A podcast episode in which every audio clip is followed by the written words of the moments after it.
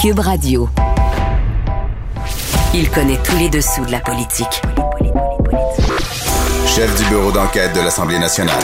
Antoine Robitaille. Là-haut sur la colline. Là-haut sur la colline. Cube Radio. Bon vendredi à tous. Aujourd'hui à l'émission, le ministre de la Santé, Christian Dubé, a suscité l'ire des représentants de l'opposition ce matin en affirmant qu'il cautionnait ni plus ni moins les menaces de violence de certains manifestants anti-mesures sanitaires. Notre vadrouilleur politique, Patrick Belrose, nous raconte le vif débat que ça a déclenché et au terme duquel le ministre a cru nécessaire de présenter ses excuses. Belrose revient enfin sur un autre sujet chaud de la semaine, l'annulation du projet d'agrandissement du cégep Dawson. Mais d'abord, mais d'abord, c'est l'heure de notre rencontre quotidienne avec Rémi Nadeau. Réminado. Tout a été mauvais. Ça a été un spectacle désolant. C'était triste de voir ça.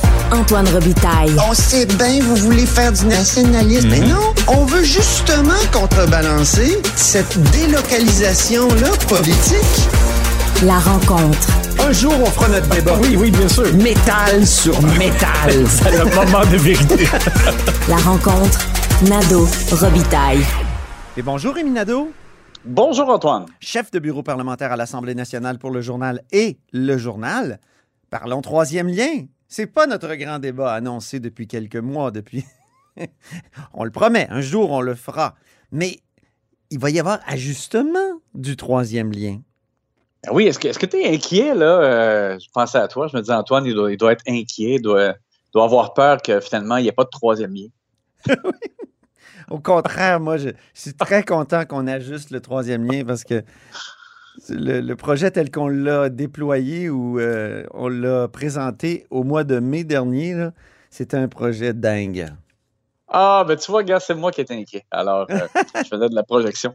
Euh, écoute, euh, Es-tu inquiet, ah oui? T'es inquiet? Hein? T'es inquiet, oui?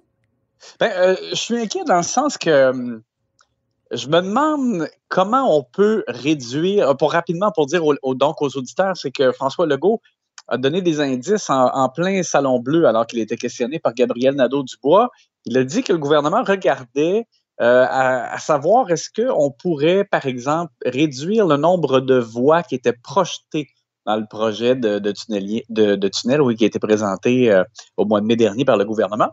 Et il faut rappeler, donc, dans le fond, c'est pas compliqué. C'est deux voies d'un côté, deux voies de l'autre, avec aussi une voie de transport en commun de chaque côté. Donc, ça fait six voies au total. Et dans le projet qui a été présenté, c'est un étage par-dessus l'autre. Donc, les, les, voies qui vont dans un sens sont en dessous et, les voies qui vont dans l'autre sens, sur l'autre rive, sont sur le dessus. Et ça fait en sorte qu'on se retrouve avec un tunnel qui a le plus gros diamètre au monde. Et là, au gouvernement, moi, j'avais commencé à avoir des discussions avec plusieurs sources. Et, euh, c'est la raison pour laquelle, avec mon collègue Marc-André Gagnon, on a présenté euh, ce matin un, texte dans le journal avec un peu plus de détails sur, ce qui se prépare en coulisses. Ce qu'on nous dit, c'est que le gouvernement est bien conscient euh, que c'est un handicap, le chiffre de 10 milliards pour les, les coûts. Ça fait l'objet de nombreuses critiques. C'est très, très cher, je le sais. Moi, je, moi, je veux qu'il y ait un nouveau lien entre les deux rives, mais moi aussi, je sais bien que 10 milliards, c'est très cher.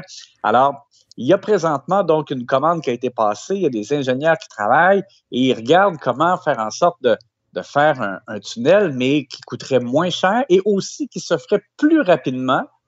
Et ça, François Legault l'avait dit d'ailleurs dès le dévoilement du projet. C'était à ce moment-là, c'était pas ça qu'on avait vraiment retenu, mais M. Legault avait dit 10 ans, je trouve ça long. Euh, Oui. Parce que ça met donc une mise en service en avait dit ça. 2031. Hmm. Exactement. Et là, moi, on me dit de sources euh, bien informées que c'est un des, des, des, des- des principaux euh, éléments sur lesquels on travaille, c'est de réduire aussi le délai de construction. Mais là, comment on peut enlever une, une voie ou deux? euh, là, c'est ça qui. Est-ce que, par exemple, on pourrait décider de faire, au lieu de un tunnel, deux tunnels, un, un dans un sens et, un autre tunnel dans l'autre sens? Euh, ou faire en sorte, dans le fond, qu'il y ait une voie, par exemple, dans le milieu qui serve euh, à doubler la circulation dans le sens du trafic, mais que quand c'est quand c'est la fin de la journée, par exemple, que le trafic est de l'autre côté, que la voie sert dans l'autre sens? Bon. Alors, je, comprends qu'ils sont en train de vraiment de, de tout euh, euh, remuer pour voir comment on peut euh, présenter, et ils veulent le faire au printemps, une nouvelle version du tunnel amélioré. Mais ceci étant, Antoine, Au printemps? il y a Québec. Au printemps, oui. On veut, on veut présenter ce- cette nouvelle version au printemps. Mais j'allais dire, ceci étant, Québec solidaire avait commencé déjà à dire que le troisième lien, dans le fond, ce n'est qu'un bluff, euh, que ça n'arrivera jamais, que le gouvernement en est conscient, que tout ça, c'est une bulle euh, pour euh, aller chercher des votes euh, euh, dans Chaudière-Appalaches, notamment, puis un peu à Québec.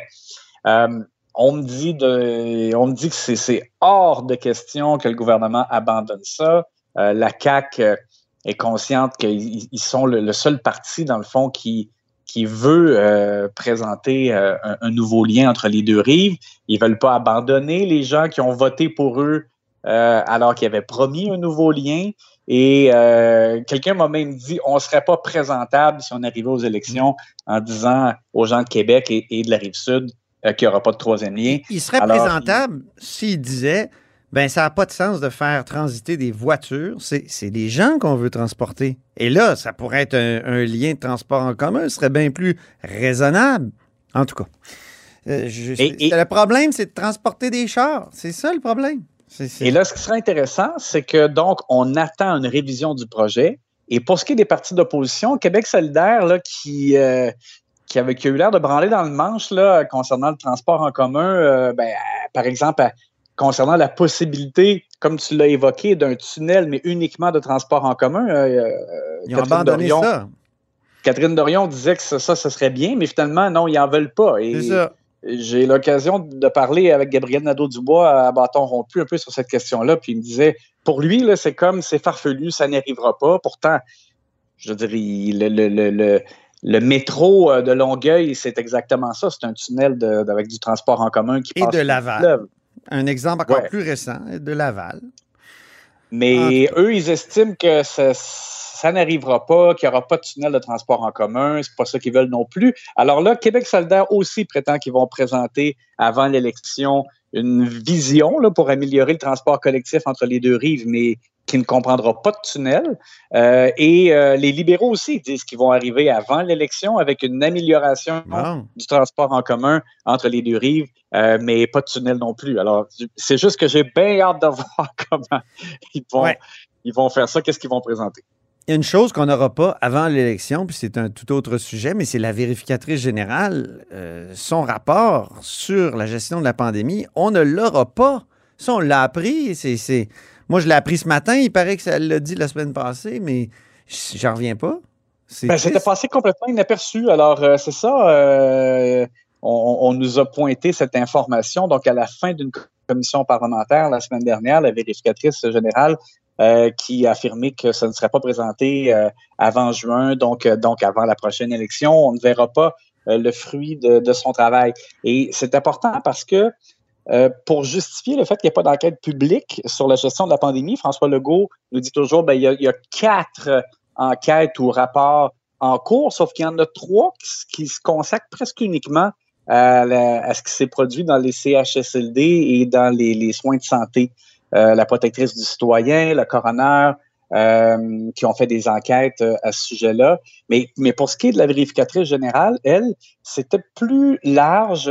Euh, Guylaine Leclerc avait euh, mentionné donc qu'elle regardait les contrats euh, d'approvisionnement, notamment pour l'équipement médical, euh, et qu'elle elle regarde d'autres éléments aussi, donc la, la planification de l'hébergement, euh, la, la gestion des délais d'attente, mais aussi l'aide aux entreprises, donc les mesures d'aide qui, ont- qui ont été accordées aux entreprises. Et ça, malheureusement, donc on ne verra pas le fruit de son travail avant, avant le scrutin.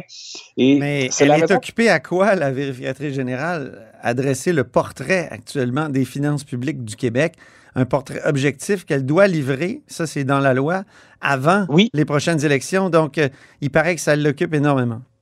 Oui, et c'est sans compter aussi, évidemment, la production de son rapport annuel euh, traditionnel, je dirais. Là, Euh, donc, effectivement, euh, et, on, et on sait que leurs ressources sont limitées à eux aussi.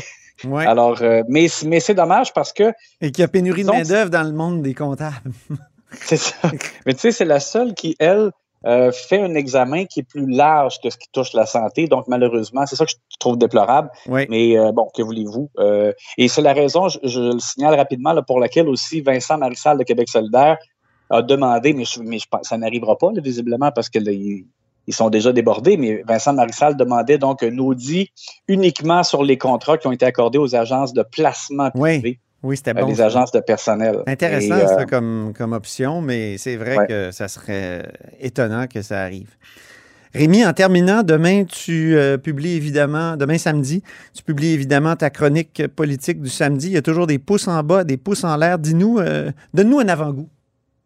Oui, un avant-goût, je te dirais, euh, puis là, ça peut changer un peu parce qu'évidemment, l'espace est restreint, mais je te dirais que parmi, parmi ceux à qui j'ai envie de faire une fleur, euh, j'ai beaucoup aimé l'intervention de Marois Risky, très rapide, euh, en début de semaine, lundi, qui demandait une enquête administrative indépendante pour, à la suite là, des, des abus sexuels allégués à l'école Saint-Laurent. Oui, Il y a des accusations criminelles. On sait que donc il, il y a eu donc enquête criminelle, mais en même temps, tout le monde se demandait comment ça se fait que dans une même école, il y a pu y avoir trois entraîneurs. Euh, puis selon ce qu'on sait à venir jusqu'à maintenant, euh, deux entraîneurs qui auraient abusé d'une même personne. En tout cas, écoute. Alors, hein?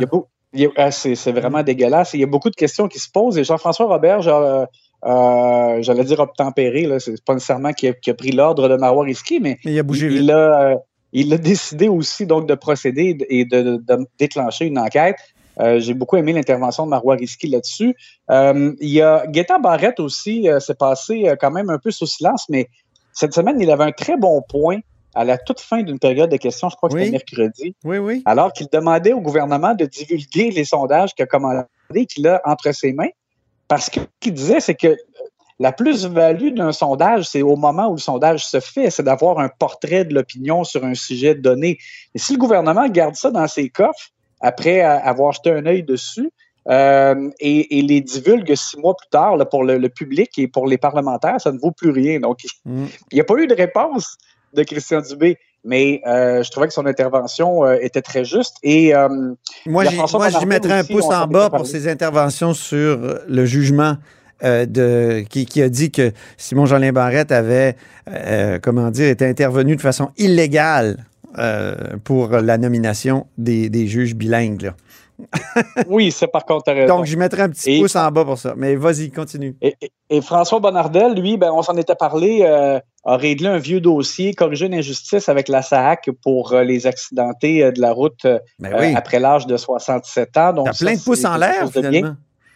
Oui, Gabriel Nadeau-Dubois aussi, que, qui, euh, tu le soulignais, toi, dans, dans ton papier euh, ce matin, vendredi, euh, qui, a, qui a réagi avec beaucoup de sagesse quand les journalistes lui ont demandé si le gouvernement avait une responsabilité dans le, la, le- le- la- hausse de tension, je dirais, et euh, le, le climat de, de menace, euh, et Ouais. qui, euh, qui a fait preuve de, de beaucoup de retenue, beaucoup de sagesse. Donc ça, c'est, je te dirais que c'est parmi tous les gens qui ont fait des, des bons coups.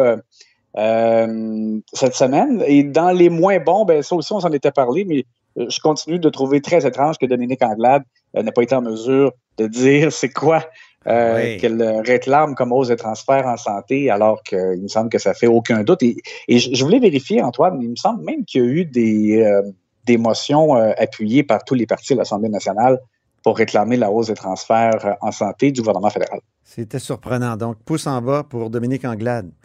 Ben, merci beaucoup, Rémi. Je te souhaite une belle fin de semaine. Puis, je sais pas si tu vas pouvoir aller en ski, là, parce qu'il annonce de la pluie.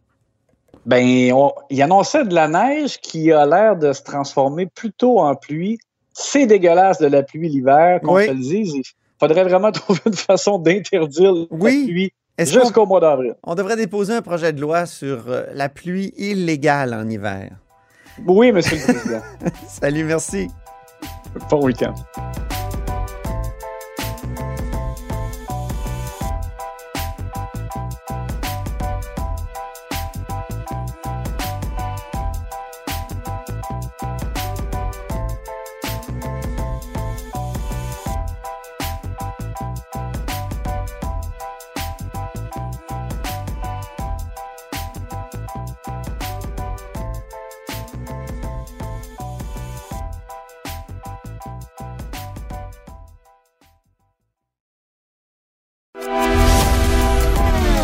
Grand philosophe, poète dans l'âme. La politique pour lui est comme un grand roman d'amour. Vous écoutez Antoine Robitaille, là-haut sur la colline. Tous les vendredis, un de nos vadrouilleurs du bureau politique nous propose un retour sur la semaine à partir des dossiers qui l'ont occupé. Aujourd'hui, c'est au tour de... Donnez-moi des roses, mademoiselle, car j'ai rendez-vous. C'est très important. Choisissez-les moi. parmi les- Mais bonjour Patrick Belrose, Bonjour Antoine. correspondant parlementaire à l'Assemblée nationale pour le Journal de Québec et le Journal de Montréal. Commençons par quelque chose de très important pour dire comme Fernand Gignac, le passeport vaccinal est-il là pour rester à demeure, pour toujours, pour l'éternité? Écoute, c'est la question qu'on peut se poser de plus en plus. J'avais déjà prévu de venir te parler du passeport vaccinal parce que la pression se faisait importante sur le gouvernement. Les oppositions, des commerces aussi disaient, écoutez, là, ça commence euh, à faire longtemps qu'on l'impose, ça commence à être lourd un petit peu aussi comme euh, façon de fonctionner. Euh, mais là, c'est tout nouveau, tout chaud de ce matin. Ah. Euh, on- le ministre Dubé, le ministre de la Santé, Christian Dubé, a dit en pendant une interpellation, qui est une, une sorte, par exemple, de grande période de questions de deux heures sur un seul thème, il a dit quelque chose euh, d'intéressant. Je vous laisse écouter, on en parle par la suite. Alors, quand j'ai parlé que le passeport vaccinal est là pour rester, est-ce que la santé publique va nous recommander, j'espère, en quelques semaines, de dire est-ce qu'on peut le suspendre parce que ça va mieux, mais est-ce qu'on pourrait le réétablir si jamais on était pris avec une autre vague? C'est ça qu'il faut penser. Autrement dit, ça pourrait être encore utile. Ça pourrait être encore utile, mais ce qui est intéressant, c'est que maintenant, il dit on veut le garder dans notre boîte à outils, éventuellement, mais on pourrait le suspendre en attendant une prochaine vague. Et c'est ça qui est très différent du discours qu'il y avait en début de semaine, mardi, quand le premier ministre et M. Dubé ont annoncé le plan de déconfinement là, qui va s'étendre jusqu'au 14 mars. On nous disait, ben, écoutez, on voit jusqu'au 14 mars. Par la suite, on veut garder le masque et le passeport vaccinal Oui. Parce que ce sont des outils importants. C'est même ça qui nous permet, disait M. Dubé, de faire le déconfinement actuel. Donc, il disait qu'il faut garder ces outils-là en place. Maintenant, il dit on réfléchit à peut-être le suspendre pour le ramener au besoin s'il y a une sixième vague à l'automne ou à l'hiver prochain. C'est une façon élégante de dire on pourrait, ça pourrait arrêter là, Ça pourrait arrêter pour, parce que pour longtemps. c'est de moins en moins justifié et il y a de plus en plus de groupes qui le remettent en question. Cette semaine, les trois partis d'opposition ont posé des questions. Personne s'y oppose là, ici dans- parmi les élus, mais on pose des questions à dire est-ce Peut-être Claire Sanson? Oui, peut-être Claire Sanson, en effet, tu as bien raison. Euh, on pose des questions en disant est-ce que c'est encore pertinent aujourd'hui, alors qu'on déconfine? Il y a euh, Paul Saint-Pierre Plamondon qui avait peut-être la meilleure façon de, de résumer, disons, l'argumentaire. En fait, les questions qu'on doit se poser sont les suivantes. Est-ce qu'on n'est pas en train de faire d'une mesure temporaire et exceptionnelle une mesure permanente, une structure de société?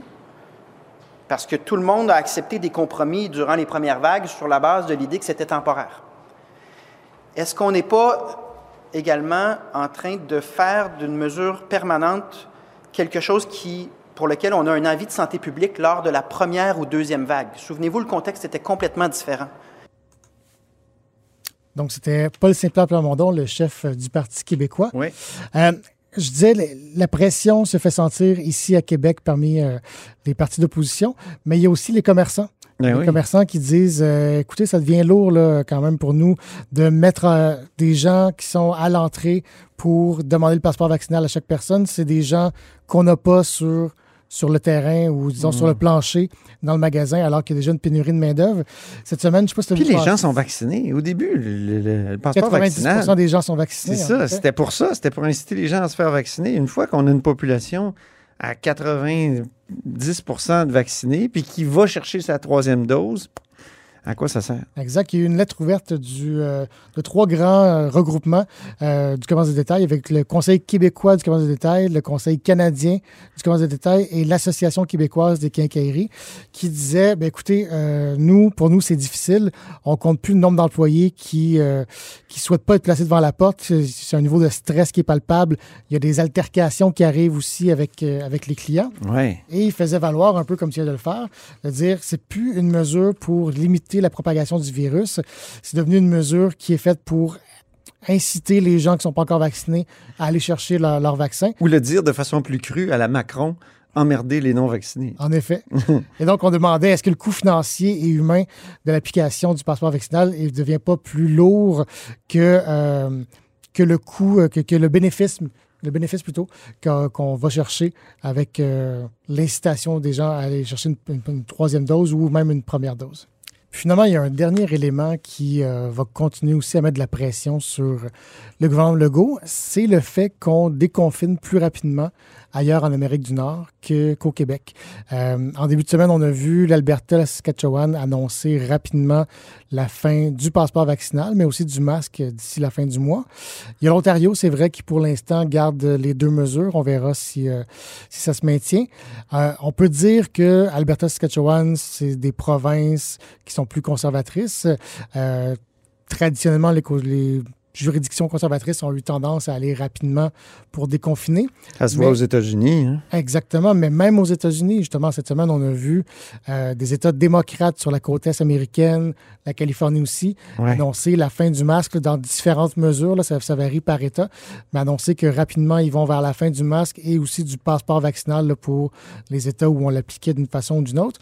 Donc, voyant ça, pense que les Québécois, mm. d'ici le 14 mars, vont se dire ben là, est-ce qu'on est les derniers à porter le masque, à avoir le passeport vaccinal? C'est une pression qui va, être, euh, qui va se faire sur le gouvernement caquiste. Donc, euh, j'ai mm. l'impression que ça pourrait bouger. Oui, il y a ces exemples, Patrick, mais en même temps, j'écoutais Mario Dumont cette semaine qui faisait toute une analyse de, tout ça et qui disait ben, aux États-Unis, la surmortalité est beaucoup plus grande qu'au Québec. Donc, euh, autrement dit, la COVID, sur deux ans, a été plus meurtrière. C'est bien évident. Il faut quand même euh, mettre euh, en perspective le fait qu'au Québec, on est beaucoup plus vacciné qu'aux États-Unis. Donc, oui, tout à fait, les mesures sanitaires sont importantes. Il y a aussi le taux de vaccination qui entre en ligne de compte. Euh, mais la question, c'est de savoir est-ce que les Québécois vont accepter encore longtemps d'avoir ces mesures-là? C'est plus d'un point de vue mmh. politique qu'il y a une pression qui va se faire. Au moins, on va aller au restaurant en fin de semaine, peut-être. Bien. Deuxième sujet maintenant, chicane importante au Salon Bleu, qui a commencé hier, en fait, dans les couloirs avec une espèce d'attaque euh, très forte de, François Legault, mais qui s'est poursuivie ce matin à l'interpellation sur les mesures sanitaires, sur la gestion, finalement, euh, de la pandémie. pandémie. Raconte-nous cette chicane, Patrick. Exact. Ben, tout ça a commencé par une vidéo euh, sur Facebook d'un des organisateurs de la manifestation ici à Québec il y a deux semaines. Manifestation qui va peut-être reprendre aussi euh, le week-end prochain, euh, de, demain. Euh, donc, Kevin Big Grenier qui disait ben, il y a des gens qui m'appellent et qui me disent nous, on est prêts à faire de la violence, à prendre les armes. Et M. Grenier disait, moi je leur dis, non, non, un peu, c'est pas ça qu'il faut faire, il faut manifester. Mais euh, donc, ces commentaires-là qui ont été rapportés. Et euh, André Fortin pour le Parti libéral et Paul Sépulveda pour le Parti québécois ont tous deux condamné les propos, mais ont quand même dit, ben, peut-être que le gouvernement devrait mieux exprimer son propos, être plus transparent et arrêter de jouer au yo-yo, euh, ce qui a royalement déplu au premier ministre François Legault. En tentant d'expliquer, les deux ont comme presque justifié cette espèce de... Mais sans le cautionner. Sans, le cautionner, ça. Alors que... mais en laissant un doute sur... C'est ça. Ils n'ont pas seulement condamné, ils ont dit peut-être qu'il y a des choses qu'on peut faire en tant que gouvernement, en tant qu'élu, pour éviter. Comme si le gouvernement avait nourri une certaine radicalisation. On, peut, le, on peut le dire ainsi. Euh, j'étais dans la mêlée de presse avec François Legault. Euh, on est très proche dans les mêlées de presse, environ un mètre de distance. On, est de retour aux mêlées de presse, c'est le fun. Exactement, toujours avec le masque, évidemment. Oui. Et on, pouvait voir euh, M. Legault qui était franchement très fâché et donc qui a accusé les oppositions pas Québec solidaire dans ce cas-ci, juste le Parti québécois et les libéraux, de cautionner, comme tu disais, euh, de tels propos. Et ce matin, le ministre Christian Dubé, euh, durant l'interpellation à laquelle on faisait référence tantôt, en a rajouté. Euh, je pense qu'on peut écouter un extrait de M. Dubé, suivi des réactions outrées des partis d'opposition qui ont suivi. Il est irresponsable des oppositions de venir cautionner les gens qui menacent de prendre les armes contre les consignes sanitaires en insinuant que ce serait un peu la faute du gouvernement. Il n'y a aucun élu, aucun élu à l'intérieur de ce Parlement qui encourage de la violence. C'est un raccourci malhonnête, Monsieur le Président. Très malhonnête. Ce sont des accusations qui sont gratuites et infondées. Il n'y a pas personne ici qui va me dire que j'encourage la fomentation et la prise des armes. Il n'y a personne qui va me dire ça ici. Excusez-moi, ça me rend un peu... Euh, émotif parce que je trouve qu'on est l'autre bord de la ligne. On est vraiment l'autre bord de la ligne. Alors, on a entendu Christian Dubé, euh, Monsef Déragi pour les libéraux, Joël Arsenault chez les péquistes. Et le dernier qui était très émotif, c'est Vincent Marissal. Il a commencé en disant, euh, en rappelant qu'il est un père de famille. Et euh, on peut comprendre quand même les élus de dire, écoutez, moi, j'ai j'ai une femme, j'ai des enfants, j'ai une mère. Euh, quand on vient dire que j'encourage la prise des armes, ça peut venir les chercher. Il euh, faut dire que M. Dubé, devant euh, ce, barrage de critiques de la part de l'opposition, a fait amende honorable par la suite. Il s'est excusé. Je crois qu'on a un extrait qu'on peut entendre. Puis si mes propos ont, été, ont été blessants, c'était pas mon intention. Mais je veux juste, le message que je voulais passer, c'est qu'en ce moment, on a besoin de travailler ensemble parce que les Québécois ont besoin de voir qu'on travaille ensemble. Alors, j'apprécie beaucoup votre demande et euh, je passe à l'action pour vous dire que je m'excuse et je pense qu'il est important que les Québécois voient qu'on va travailler ensemble pour se sortir de cette foutue pandémie. Autre sujet totalement que tu as couvert cette semaine, Patrick, euh, le cégep Dawson devait être agrandi au coût de quoi? 180 quelques millions. Et finalement, le gouvernement Legault a décidé d'annuler cet agrandissement-là. Ça a fait réagir, ça, le, cégep en question. Ça a fait réagir. Euh, Mais aussi les cégeps français, francophones. Bien, justement, parce que le cégep Dawson est sorti publiquement pour la première fois cette semaine. Euh, pour ben, expliquer son point de vue, parce qu'il y a deux semaines, on avait annoncé en primeur que les plans étaient, disons, remis sur la table que, que, l'agrandissement était incertain. Entre-temps, Mme McCann a comme pas mal confirmé que l'agrandissement est annulé. Et euh, ce que le Collège d'Arsenal est venu nous dire, c'est que dans le fond, les anglophones, dans ce cas-ci, sont victimes de discrimination. Hmm. Parce que Mme McCann, la ministre de l'Enseignement supérieur, et M. Legault ont tous les deux dit ben, on fait ça pour favoriser les cégeps francophones. Euh, donc, les, les anglophones se considèrent victimes de discrimination dans ce dossier-là. Ce que j'ai trouvé intéressant dans ce point de presse-là, c'est le regroupement des cégeps montréalais euh, qui est venu nous dire que ça aurait un impact également pour les étudiants francophones. Ah bon? Pour les cégeps francophones. Donc, le fait qu'on n'agrandisse pas Dawson, ça va avoir un impact sur les cégeps francophones. Exactement. On nous dit, dans le fond, vu qu'on n'agrandit pas à Dawson, ben, il va y avoir un reflux, si on veut, vers les cégeps francophones. Il y a déjà un manque d'espace. Il va manquer d'espace partout.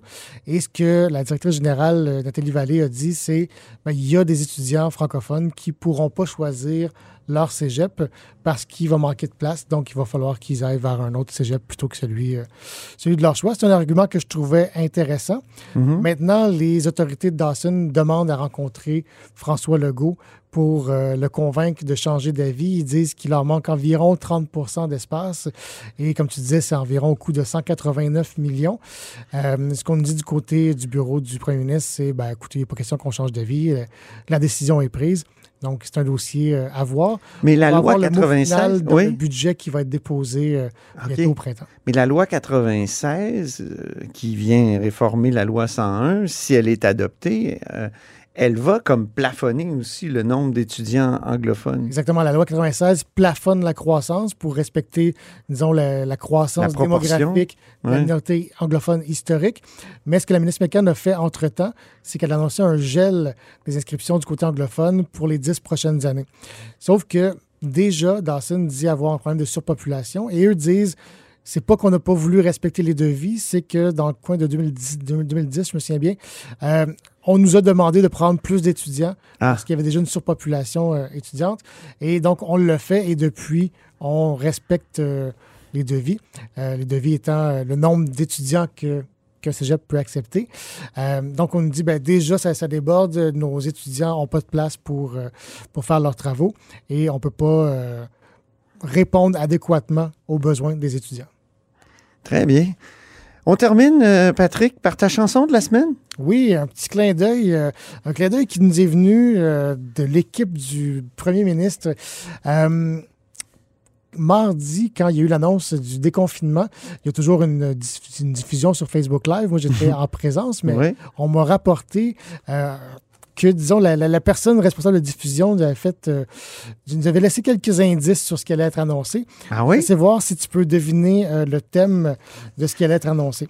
Donc, la première chanson qui, a joué était Ça va bien de Kathleen, OK. un succès dont on se souvient, euh, Oui. pour ceux qui ont l'âge de s'en souvenir. Eh oui. Par la suite, La voix cristalline de Kathleen et les boudins blonds. par la suite, c'est le début d'un temps nouveau de René Claude. Ah! Magnifique. À ce moment-là, on ne faisait pas référence à la période péquiste et à la souveraineté, mais plutôt, euh, plutôt au déconfinement à venir. C'est ça. Et, Un euh, beau texte de Stéphane Venn. Et dernière chance, et, dernière chanson plutôt, euh, comme avant, de deux frères. Donc, je ne sais Ah, pas si oui. tu vois la thématique de ce qui, de ce qui, ce qui allait être annoncé.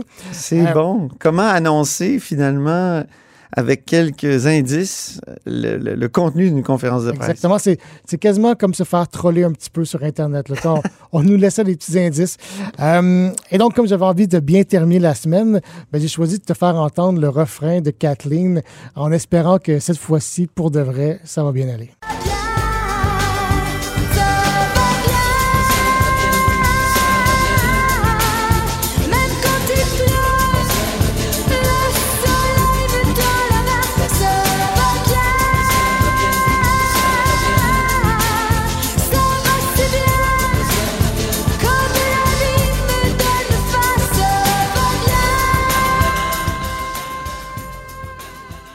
Mais Je sais pas si ça va aller si bien que ça parce qu'on va l'avoir dans la tête toute la fin de semaine. Merci beaucoup, Patrick Belrose. Ça fait plaisir. Et c'est ainsi que se termine La Haut sur la Colline en ce vendredi. Merci beaucoup d'avoir été des nôtres. N'hésitez surtout pas à diffuser vos segments préférés. Ça, c'est la fonction partage là, sur vos réseaux. Et je vous dis à lundi.